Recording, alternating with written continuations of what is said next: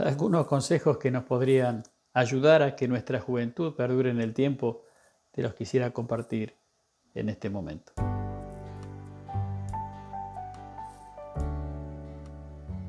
Número uno, su mente no está vieja, siga cultivándola.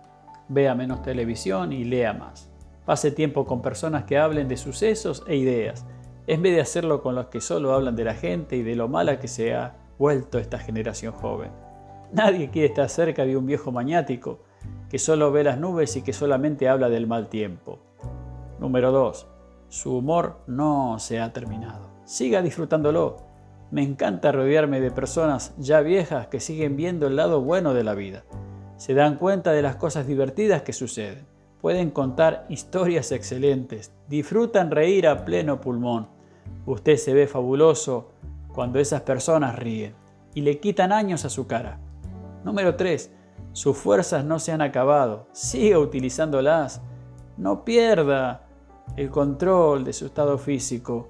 Manténgase activo, coma bien, vigile su peso, evite el aislamiento y la inercia y deje de hablar de todos sus dolores y achaques.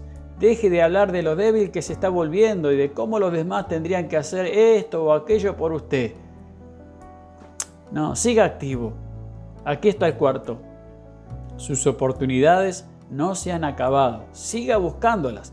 A su alrededor hay personas que pudieran estar necesitando de una palabra de estímulo, de una nota de apoyo, de una llamada telefónica que les diga te amo y creo en ti y estoy orando por ti. Por tanto, hágalo. Las oportunidades de ayudar a los demás no se han acabado. El quinto podría resultar obvio. Su Dios, mi Dios, no ha muerto. Sírvale a Él, búsquele a Él. El Dios está vivo y es eterno. El Señor Jesucristo es inmortal y siempre soberano. Siga disfrutando de un tiempo a solas con Dios. Eso es muy importante. Usted ha vivido lo suficiente para saber que nadie es tan digno de confianza como el Señor Jesucristo. Siga cultivando una relación vital con Él. Búsquelo con ahínco, con tesón. Mi deseo para usted es el de una vida abundante no por la ausencia de problemas, sino que sea una vida verdaderamente placentera, realizada, útil, piadosa, equilibrada y gozosa. Sí, en verdad gozosa. Y eso es posible cuando cultivamos una relación íntima con nuestro Señor Jesucristo. Nuestra vida rebosará de alegría, será saludable y podremos compartir la alegría con otros a nuestro alrededor.